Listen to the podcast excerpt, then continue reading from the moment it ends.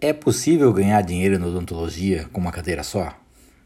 Eu sou Francisco Camargo do Odontoland e vamos ao nosso direto ao ponto de hoje. Bom, te falo por aí um monte de coisa que te convence que sim, não é mesmo? Faça isso e seu consultório vai bombar. Calcule sua rentabilidade por procedimento, compare seu planejamento com o realizado, faça marketing, faça gestão, controle os gastos, controle as compras. Ah, e atenda muito bem o seu paciente, né? Dê toda a atenção para ele e não delegue nada.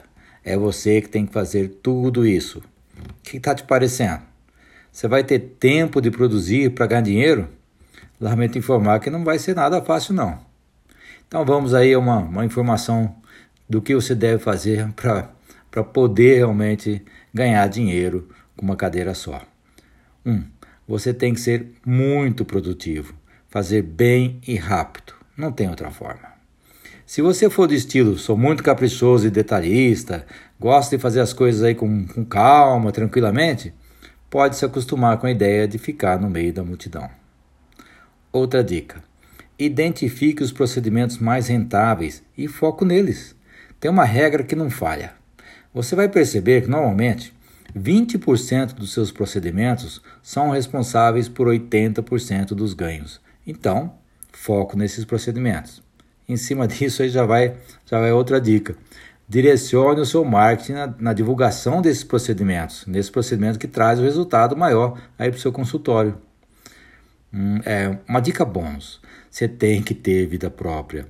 Então invista na sua produtividade com os procedimentos clínicos e pague para alguém que é melhor e mais rápido que você cuidar aí da divulgação e da gestão. Claro que você pode dedicar 15 a 30 minutos por dia fazendo vídeos e áudios.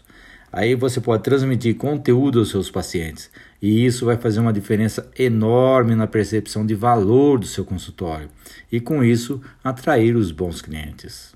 Para as outras coisas, você pode até preparar sua secretária para isso.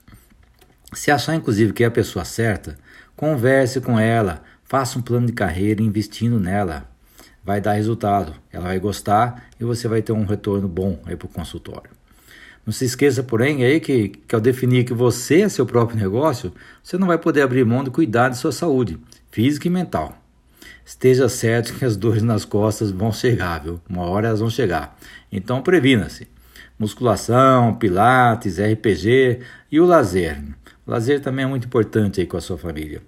Esse é um investimento que eu considero obrigatório para você.